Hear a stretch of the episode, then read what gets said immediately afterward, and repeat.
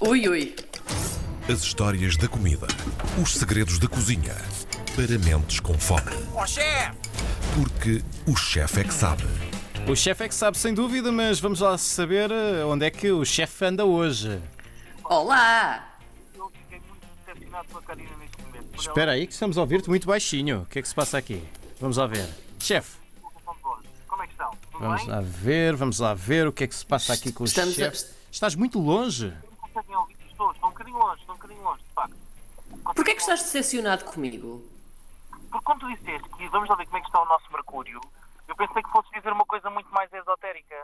Pensei tipo, Ai, o Mercúrio retrógrado. humano, portanto, nunca temperatura.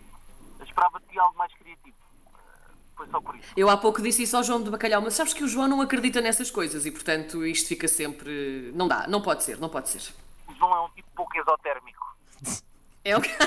Exato. é um bocadinho, é um bocadinho, é um bocadinho. Então, Tiago e Manuel Santos, andas no mar, mas eh, vais falar co- connosco sobre outra coisa qualquer, não é?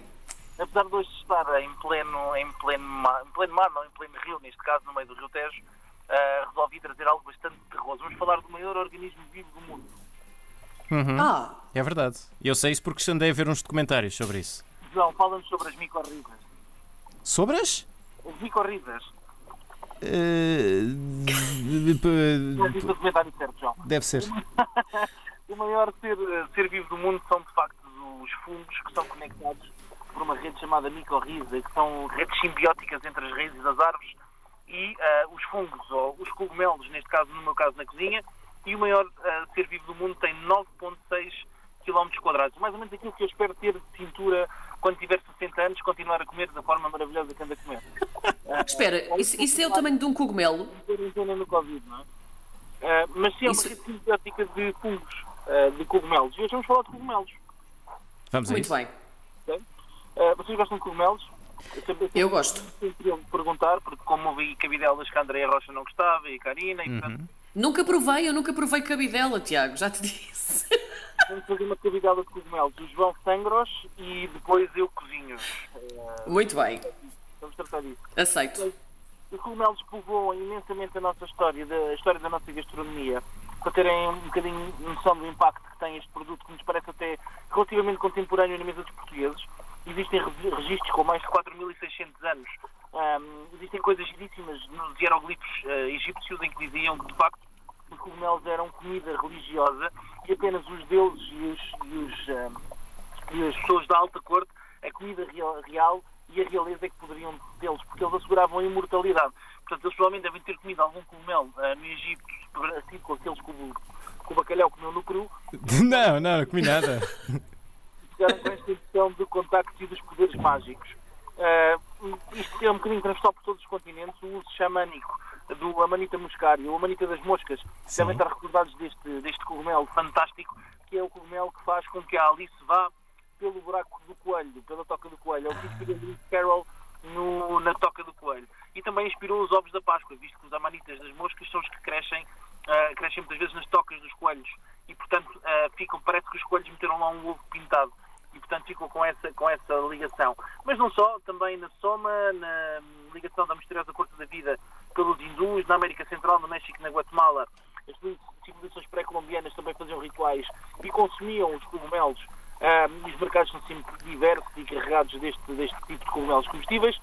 E ah, existe, de facto, aqui o início da produção dos cogumelos a sério ah, em meados do século XVI, em que, de facto, eles começaram a ser produzidos, em que começaram primeiro em Paris, nas grutas da cidade, em que de facto começaram a ver que elas começavam a crescer e depois por reprodução, ou seja, ao trazerem troncos com matéria morta e juntar a troncos que tinham já fungos a crescer, permitia que eles se disseminassem e começou exatamente, exatamente aí.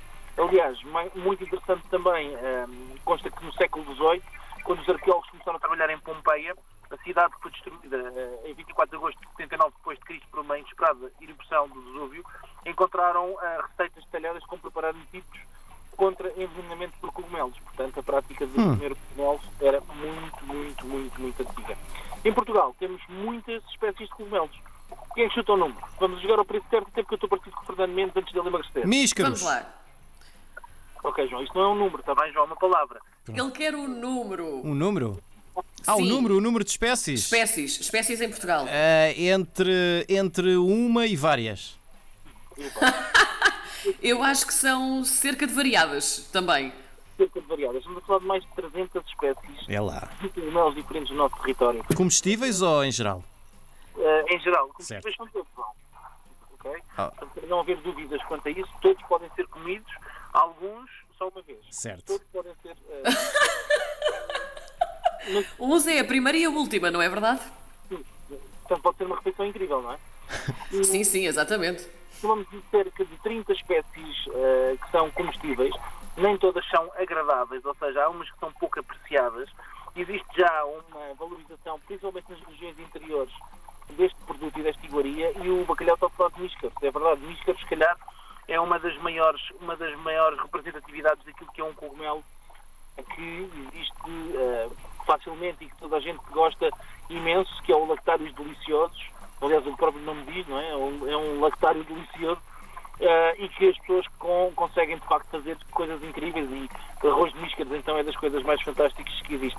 No mercado português, a maioria das espécies que nós encontramos à venda são cogumelos de cultura, produzidos em condições artificiais, como o Agaricus bisporos, que é aquele cogumelo que conhecemos pelo champignon de Paris. ok? Uh, porquê? Porque ele disporula, portanto, ele do mesmo esporo liberta uh, dois cogumelos, portanto, diz chamado Agaricus bisporos. Uh, depois temos ainda também as nossas trupas negras, que nós em Portugal não temos uh, abundantemente e temos muito, muito pouca exclusividade das trupas. Aliás, existe agora um pequeno produtor que está a fazer um negócio de trupas na região de Castelo Branco, que eu acho que vai ser um negócio de sucesso porque o nosso território é ótimo para a produção, para a produção das trufas. Ah, temos também as morquelas, temos os cantarelos tubeiformes, os cantarelos cibários, temos as trompetas da morte, que são das coisas que eu mais gosto de comer, fantásticas, os anitas do César, os boletos edúlios, os boletos pinofilos, os boletos aéreos, os boletos estivalis, enfim, temos uma panóplia de cogumelos. E hoje apetece mesmo cozinhar cogumelos com vocês e, portanto, estava a pensar em trazermos uma coisa muito interessante que era um excelente arroz de míscaros. Vamos a isso. Ai, aceito. Quero Quero saber. já. Não damos receitas há algum tempo e eu acho interessantíssimo podermos fazer isto. Ou Vamos seja, lá. eh, com uma recomendação que é ninguém que tenha inexperiência, por favor, vá recoletar cogumelos e prove cogumelos. Pode ser extremamente perigoso, inclusive pessoas com muita experiência. Portanto, há grupos que podem encontrar no Facebook, eh, conseguem encontrar junto de algumas autarquias e juntas de freguesia no do território que fazem esta promoção do, do produto com ações de valorização e publicação. Façam, por favor, eh, o trabalho bem feito ou comprem a quem sabe o que é que está a recoletar. Cuidado com as compras paralelas, às vezes de beira de estrada, podem ser pessoas que não têm conhecimento e pode correr mal e não é isso que nós queremos. Queremos ter algum prazer com os cogumelos e não termos nenhum dissabor. Para o arroz de míscaros, o que é que precisamos? Precisamos de 400 gramas de míscaros selvagens. Ok. Precisamos de centeio. Eu não gosto de espetar de chamar arroz de míscaros. Não vamos fazer arroz de míscaros, vamos fazer centeio de míscaros. Isto é inspirado numa receita celtibera que eu acho imensa piada. É a utilização do centeio cozido como base deste produto. Vamos precisar de uma cebola, quatro dentes de alho, um ramo de tomilho, um pouco de alecrim. Vamos precisar igualmente de um ingrediente mais contemporâneo, mas que eu gosto imenso, que é um pouco de molho de soja. Vai ficar muito, muito, muito bom neste ingrediente. Para dar Uma- um salgadinho.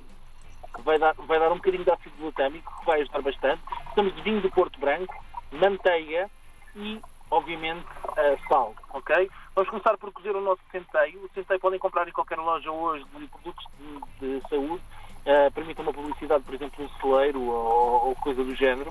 É muito fácil de conseguir. Vamos cozer primeiro o centeio até ele estar bem cozido. Vai levar cerca de 35 minutos. Ou, idealmente, hidratá-lo antes de cozer. Depois vamos preparar um, com os talos dos, dos nossos cogumelos todos.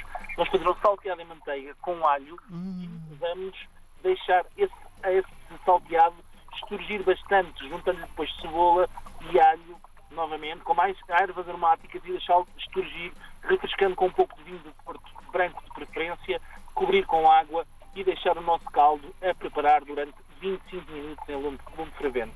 Depois desses 25 minutos, voltamos a pegar mais um pouco de cebola e alho, numa frigideira com um pouco de manteiga, salteamos até estar completamente dourada, adicionamos os nossos cogumelos, rapidamente salteamos os nossos cogumelos para não cozinhar em excesso, reservamos. Adicionamos o nosso centeio, salteamos novamente nesses ingredientes, vamos juntando caldo até termos alguma goma. Quando estiver bem cremoso, juntamos os nossos cogumelos, mais uma noz de manteiga, refrescamos com um golpe de vinagre e depois, meus queridos, é puro prazer. Fantástico, fantástico. Uma receita a partir do meio do Rio Tejo. Olha que o nível ficou muito alto, a fasquia ficou É muito alta verdade. para as próximas edições, Tiago. São os níveis do Tejo. Pronto, é Nunca isso. esperei foi apanhar um Maravilha. bacalhau. Diz, diz? Nunca esperei apanhar um bacalhau a, a meio do Tejo. É, tens de agradecer à, à operadora telefónica teres conseguido apanhar um bacalhau no meio do Tejo. Meus queridos, um grande beijinho e até para a semana. Boa pescaria. Um Um abraço. beijinho, Tiago. Obrigada.